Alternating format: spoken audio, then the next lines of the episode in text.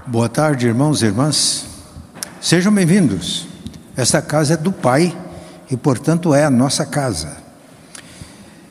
Nós vamos citar um versículo da Bíblia, João 5, 24. Palavras de Jesus. E diz: Em verdade, em verdade, eu vos digo que todo aquele que ouve as minhas palavras e crê naquele que me enviou tem a vida eterna. Não entra mais em juízo, mas passou da morte para a vida. Passou da morte para a vida. Em Cristo nós passamos da morte para a vida. Vamos repetir: da morte para a vida? Da morte para a vida. Se eu perguntasse para os irmãos qual é o bem maior que a gente tem, aquilo que é inegociável, que a gente não negocia, um bem e não negociamos. Qual o maior bem? Pode responder. Vida. Vida. Jesus disse: Que dará o homem em troca da sua alma, da sua vida? A vida. Mas a vida é bem frágil, não é verdade? É frágil. A vida é muito agredida. A vida vegetal é muito agredida, a gente sabe disso. Eu me criei na roça e com 14 anos de idade já derrubava mato para fazer plantações. E o meu pai não deixava a gente golpear uma árvore a não ser que a gente fosse usar a madeira ou alguma coisa da árvore. Ele dizia para a gente: é vida e sente. Vida vegetal, mas é vida. Vida animal, como a agressão à vida animal. No nosso país, nós temos leis para proteger a vida animal e a vida humana. Nesta noite eu tive uma experiência. Nós temos um gatinho que foi adotado em Londrina, tínhamos, né? Ele apareceu no nosso quintal, o Eloá foi tratando. Eu vi que ela estava muito afeiçoada, era um casal, um gatinho, uma gatinha. Eu disse: Você quer adotar? A vizinha já tinha estimulado para que ela adotasse. E adotamos. E o gatinho já estava doente. Levamos ao veterinário, fez exames. Ele estava com AIDS felina. Os irmãos sabem o que é AIDS? Uma doença autoimune, sem condições de cura pelos recursos da medicina. Mas ele foi bem tratado pelo veterinário, que era um irmão em Cristo, tratou dele, de nós, né, com, muita, com muito carinho. Ficou um gato bonito. Ele era muito arisco no começo e a gente percebia que ele tinha sido muito maltratado, mas bem tratado, amado, passou a amar, tornou-se extremamente carinhoso. Quem fez reuniões comigo online se lembra de um gato preto que vinha, ficava conchegado no meu colo. Era o nosso Rune. Mas além da AIDS felina, ele também pegou uma outra doença que é a leucemia, também complicada. E ele recebeu todos os tratamentos devidos, mas foi definhando, definhando. Eloy estava muito é, estava já é, muito desgastada. Então eu fiquei num quarto e ajudando a Eloá. Levei o Runinho para ficar perto de mim à noite. Claro, a Eloá ia lá, levava água, levava comida para ele. É, ultimamente ele já andava, mas andava como um cadáver. Você olhava o nosso gatinho, parecia um cadáver andando, pele e osso. Mas ainda comia. Ficava a maioria do tempo deitado, ele lá levava comida, comia, e às vezes ele levantava para comer e ir no banheiro. O banheirinho dele, que era uma caixa de areia. Essa noite eu cheguei em casa quase 11 horas, conversamos um pouco, fui deitar, já era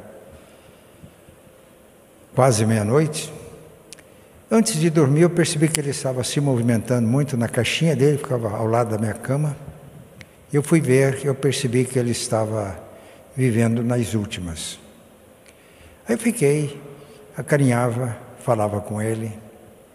Mas eu percebi que a situação ia piorando. Eu comecei a orar. Não é pecado orar nessas situações, não. É vida. Deus é o autor da vida. Só Ele pode tirar. Às vezes recomenda-se até eutanásia numa situação dessa, mas. Mas nesse intervalo, ele veio a falecer quase três horas da manhã. Até esse horário eu não dormi, fiquei lá cuidando do gatinho. Me veio à mente como a vida é importante, é o maior bem que a gente tem, mas como ela é frágil. Como ela é agredida. A doença é uma agressão, mas tantas outras agressões. Me veio à mente pessoas que sofreram muito com doença, eu já me referi aqui numa tarde destas ao Viktor Frankl, um, é, da Áustria. Ele era um psiquiatra, queria fazer um curso de pós-graduação, já tinha uma bolsa nos Estados Unidos, visto, mas ele não foi por causa da Bíblia, ele era judeu e a Bíblia diz: honra teu pai e a tua mãe, para que se prolongue os teus dias e tenha uma vida longa. Por causa desta palavra, ele não foi para os Estados Unidos, a família toda foi levada para o campo de concentração. A mãe morreu de exaustão, não suportou os sofrimentos que lhe eram infligidos e morreu. O pai foi executado. E uma irmã, havia aqueles movimentos que libertavam prisioneiros, ela refugiou-se na Itália, foi a que salvou. E o Frank sobreviveu a quatro campos de concentração. E nessa madrugada eu estava me lembrando dele. E no livro que eu li, ele descrevia o que ele estava vivendo. Ele estava pele e osso, quase como o nosso gatinho, mas sobreviveu. Ele criou essa famosa escola de psicanálise logoterapia, escreveu muitos livros depois, visitou muitos países, inclusive o Brasil, e morreu com mais de 90 anos de idade. Ao pensar nisso, me veio à mente alguns textos da Bíblia, dentre eles o texto que eu citei hoje. Em verdade, em verdade, eu digo para vocês que todo aquele que ouve as minhas palavras e crê naquele que me enviou tem a vida eterna. E não entra em juízo, porque já passou da vida para a morte. A vida é um bem, mas repito, a nossa vida é frágil. No entanto, nós fomos criados com um destino de eternidade, de sobrevivência. A tese que Victor Frankl queria, ele queria estudar para defender uma tese. E a tese era esta: por que há pessoas que, submetidas aos mesmos sofrimentos, algumas revelam tudo que de mal há dentro dela, selvagens, Outros, nos maiores sofrimentos, revelam beleza da vida humana. Ele estuda nos Estados Unidos. Mas o campo de estudo de Victor Frankl foi o campo de concentração. No seu livro, ele descreve como pessoas realmente se revelavam diante daquele sofrimento, o que eram por dentro. Mas ele disse: Mas eu percebi que muitos, nas situações mais difíceis e adversas, demonstravam toda a nobreza da vida humana e a beleza da vida humana. Eu creio que aqueles que nas situações mais adversas, nos maiores sofrimentos, revelam tudo que de bom e bonito Deus coloca em nós, são as pessoas que ouvem a palavra de Deus, creem em Deus e recebem o dom da vida eterna. E a convicção disso faz com que eles sejam serenos diante do sofrimento e supere o sofrimento. E aí tem, porque em Cristo nós passamos da morte para a vida. Então, irmãos, nessa tarde, nós que estamos aqui, se já ouvimos a palavra de Jesus e cremos naquele que nos enviou, nós temos vida eterna. Aí um sentimento de gratidão. Porque esse é o bem maior. Não só a vida, mas a vida qualificada, a vida eterna. E essa vida nós a recebemos quando ouvimos a palavra e quando cremos na mensagem. Fé. Não é por obras, não é pelo nosso esforço, não é pela nossa religiosidade, pela graça de Deus. E Deus vem até nós, ouvimos a palavra, cremos e recebemos o dom da vida eterna. Observe, Jesus não disse: quem, crê, quem ouve as minhas palavras e crê naquele que me enviou, terá a vida eterna. Ele diz: todo aquele que ouve as minhas palavras e crê naquele que me enviou, tem a vida eterna. Não entra mais em juízo, porque já passou da morte para a vida. Na primeira carta de João, capítulo segundo, perdão, capítulo 5, ele diz: quem não dá crédito à palavra de Deus, ao testemunho de Deus, testemunho que Deus dá de seu filho, faz Deus mentiroso. Então, quando ouvimos a palavra de Deus e o testemunho da palavra a respeito do filho, se não dermos crédito a esse testemunho, nós estamos considerando Deus mentiroso.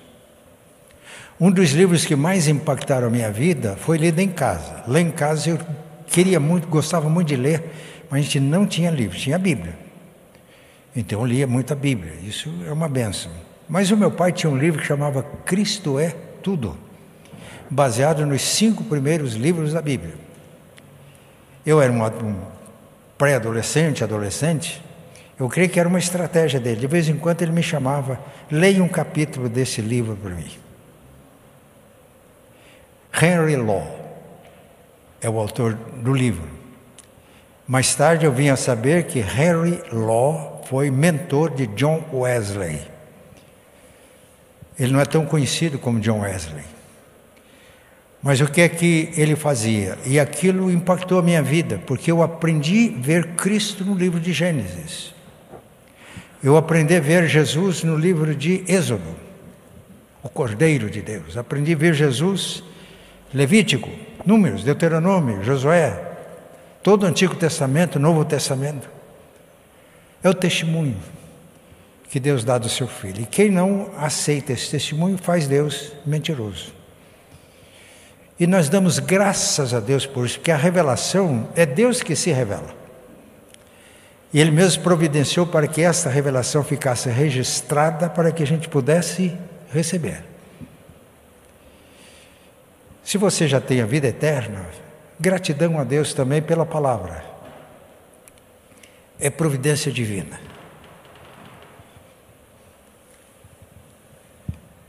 A fé. Simplesmente fé. A pastora Priscila pregou esses dias sobre a cura do chefe de uma sinagoga. E todas as circunstâncias estavam desfavoráveis. Aquela mulher tardou, de repente chegou alguém, olha, não incomoda mais o mestre, a tua filha já morreu. Mas as palavras de Jesus para Jairo foram estas: Não temas, crê somente. Receber a palavra e crer na palavra. E é pela palavra que nos vem a convicção de que já temos a vida eterna. Porque João primeira carta 5, ele escreve: E o testemunho de Deus é este, que ele nos deu a vida eterna. João 5, 10, 11 e 12. E esta vida está no seu Filho. Quem tem o Filho de Deus tem a vida. Quem não tem o Filho de Deus não tem a vida. E ele chega no versículo 13 e diz: Estas coisas eu escrevi a vocês, a fim de que vocês saibam que vocês têm a vida eterna, a saber, aquele que crê no Filho de Deus. Ter o bem mais precioso e ter certeza deste bem, pela palavra de Deus, é algo extraordinário. Talvez a gente tenha, mas não dê o devido valor. Esse é um problema. Mas a fé, simplesmente a fé, produz uma mudança em nossa vida. Paulo escrevendo aos Efésios, capítulo 2, ele diz: Deus deu vida a vocês, estando vocês mortos nos seus delitos e pecados. Isso aqui é a graça de Deus. Quem está morto pode fazer alguma coisa? Mas a graça de Deus é tão grande que Paulo diz: estando vocês mortos nos delitos e pecados, Deus deu vida. E mostra o que os cristãos de Éfeso eram antes, estavam cegos, escravizados, eram filhos da ira, e é assim que todos são, mas ele continuou mais Deus, mas Deus, olha a diferença. Sendo rico em misericórdia, por causa do grande amor com que vos amou, vos deu vida, estando mortos.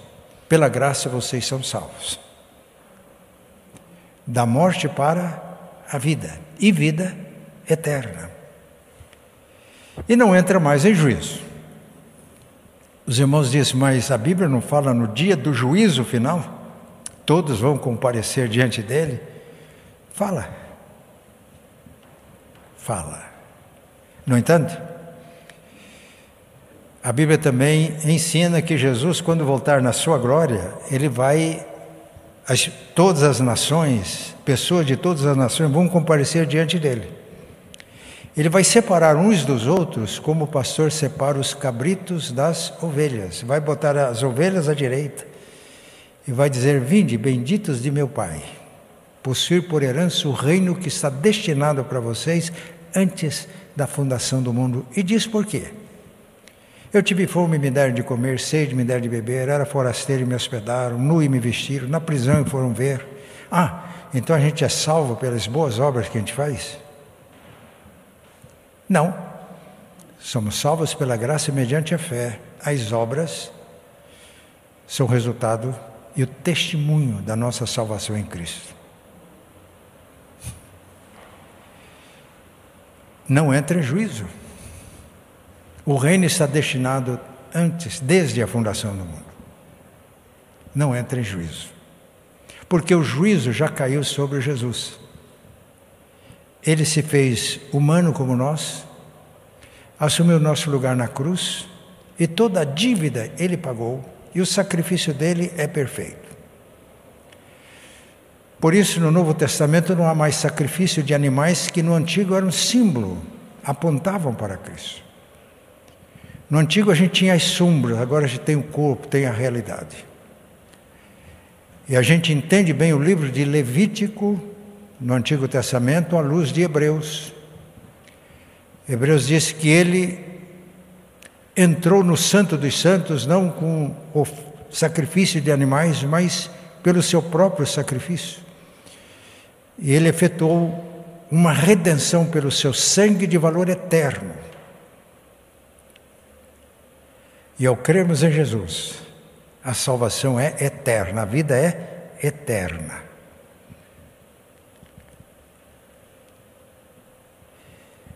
O juízo caiu sobre ele. Todos nós andávamos desgarrados como ovelhas, cada um se desviava pelo seu caminho. Isaías 53. Mas o Senhor fez cair sobre ele a iniquidade de nós todos. Ele foi ferido, humilhado, não abriu a sua boca, e pelas suas pisaduras fomos sarados. Da morte para a vida. O pastor Cleber leu Mateus 6,33. Busque em primeiro lugar o reino de Deus e as demais coisas serão acrescentadas. Então, esse é o primeiro lugar. A vida eterna em Cristo. Tendo o que é mais importante, que a gente não paga, o preço foi pago por Ele. Não foi com coisas que perecem, como prata e ouro, que vocês foram resgatados da vã maneira que vocês tinham, mas pelo precioso sangue do Cordeiro, imaculado. E quando entendemos isso, nós valorizamos o que temos, a coisa mais importante. Tendo mais importante, as demais coisas serão acrescentadas. Então aqui a gente ora também por saúde física. A gente ora também por necessidades.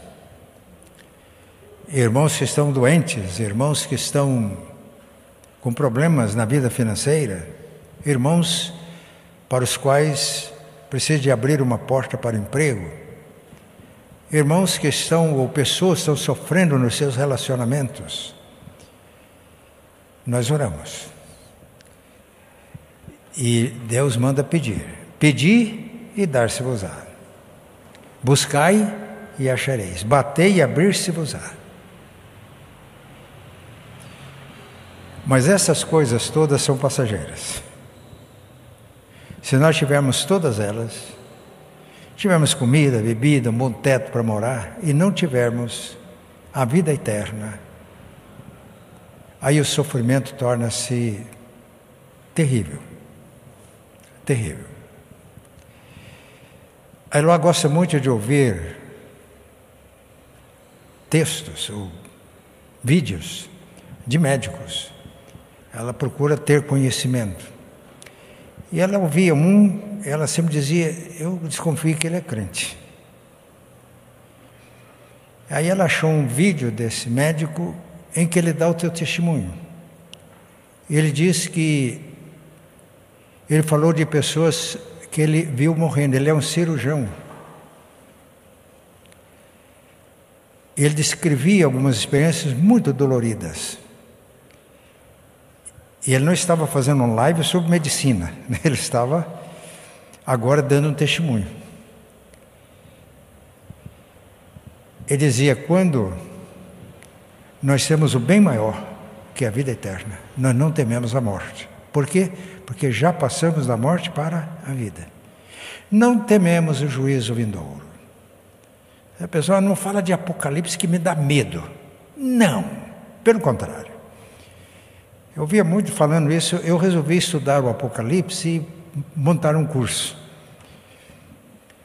E eu dizia para ele: o curso que eu preparei foi um parto. Eu que estudar e me esforçar para procurar ajudar a entender. E eu dizia para Luar, eu fiquei mais crente. A minha esperança cresceu. Porque se eu já aprendi a ver Jesus desde Gênesis Apocalipse, no Apocalipse eu vejo um Cristo vitorioso. E ele então descreve. Ele diz: é diferente quem tem essa convicção e essa certeza quando morre. O meu pai e meus irmãos mais velhos me contaram como o tio Jonas morreu, irmão do meu pai. Ele foi acometido de um câncer, sofreu, mas chegou o dia e familiares estavam em volta do tio Jonas. Ele, meu pai, ensinaram para nós a fazer de noite uma oração muito simples. A gente não ia para a cama sem fazer aquela oração simples. A gente orava assim: agora me deito para dormir. Guarda, meu Deus, em teu amor. Se eu morrer, se eu acordar, recebe a minha alma, Senhor. E as pessoas presentes que estavam chegando o momento, o tio Jonas olhou para ele, filhos, pessoas ao redor, e fez essa oração. Agora me deito para dormir. Ele recostou, guarda, meu Deus, em teu amor. Se eu morrer, se eu acordar, recebe a minha alma, Senhor, e adormeceu. E os filhos, parentes ficaram confortados, porque ele passou da morte para a vida. Mas isso não foi na hora da morte, ele já tinha recebido. Que Jesus diz: Aquele que ouve as minhas palavras e crê naquele que me enviou tem a vida eterna. Vamos orar também pelas coisas passageiras e temporárias que a gente precisa. Não está errado, não. Eu oro, eu peço, né? peço saúde Hoje mesmo eu vou, eu vou receber oração aqui, que eu fui sepultar o nosso Rune e lá na, na casinha tinha um saco de, de cal que a gente usa, né, para quando vai sepultar, e eu peguei descuidado e se, eu, se me verem fazendo careta é porque deu um problema aqui na, na coluna, que nunca tinha dado antes. Eu fui tomar banho e falei para ele, fica aqui por perto. fica por perto, o negócio está doendo. então, mas não é só isso não. É, foi sábado, não me lembro, que de manhã eu estava orando e eu disse para Deus, eu preciso de cura. Ele disse, me dá uma palavra. E me deu vontade de ver mensagem que o presbítero Osiel sempre manda para a gente. Aí eu peguei a mensagem, estava escrito: Eu sou o Deus que cura. E aí nasceu a irmã Elsa, que está aqui presente. Ela tinha pedido, pastor, dá uma sugestão. Nasceu ali. Vai ser cura. Mas por isso a gente não vai usar a palavra cura, vamos usar curas. O dom que aparece na Bíblia é dom de curas. E 1 Tessalonicenses 5, 23 diz que o nosso espírito, alma e corpo sejam conservados íntegros na vinda do Senhor. Por isso nós oramos pela cura espiritual, oramos pela cura emocional, a gente precisa estar emocionalmente bem, e oramos pela cura física, porque o nosso corpo é templo do Espírito Santo. E Paulo escrevendo aos Romanos capítulo 6 diz que o nosso corpo é um instrumento de justiça é pelo corpo que eu estou falando agora com os irmãos. Curas. Os irmãos estão aqui presentes, os irmãos estão em casa. Eu estou incentivando os irmãos que estão em casa, puderem, venham na terça-feira. Né? A tua presença vai ser um estímulo para a minha presença e a presença de outros. Terça-feira à tarde é também oportunidade para a gente trazer pessoas a gente já ora por elas, mas aqui a gente vai orar como corpo de Cristo. Aqui os presbíteros vão estar disponíveis para orar. É uma obediência à Bíblia. Está alguém entre vocês doente? Chame os presbíteros da igreja, eles façam oração sobre ele, ungindo com óleo em nome do Senhor, e a oração da fé salvará o enfermo, e se houver cometido pecado, ser-lhe-ão perdoados. Isso é cura física, cura espiritual e, consequentemente, emocional. Aqui os irmãos nem precisam chamar os presbíteros, eles já estão aqui, né? já estão disponíveis para orar pelos irmãos. Então, meu incentivo para que a gente, é, todos que puderem, é claro, eu sei que muitos irmãos gostariam de estar aqui, não podem, por de trabalho, mas os que puderem, é, não é só a gente vir para ouvir uma mensagem, cantar hinos, mas nós estamos servindo a Deus. Né? Nós estamos com esse gesto, dando testemunho da nossa fé e o nosso desejo de que mais vidas sejam alcançadas pelo poder do Evangelho.